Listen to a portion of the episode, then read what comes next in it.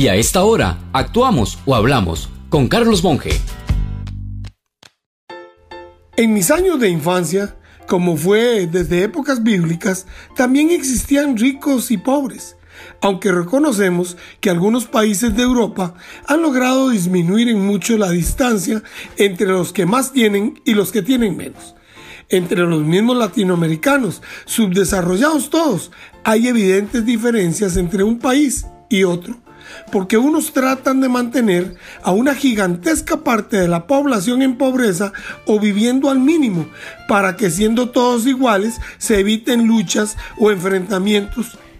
y otros países, como fue nuestro caso, que por medio de intervención estatal hizo grandes avances para que los más necesitados pudieran contar con servicios de salud, vivienda, educación, así como agua potable, electricidad y comunicación,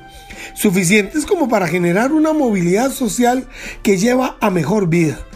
En los años 60 vi y fui beneficiario del esfuerzo que se hacía para llevar educación a más personas y vi grandes desarrollos de vivienda para clases media y baja. Pero hoy veo poblaciones que tienen 20 años sin contar con agua directa en sus casas o más de medio millón de desocupados que perdieron sus derechos de atención como debe ser en el Seguro Social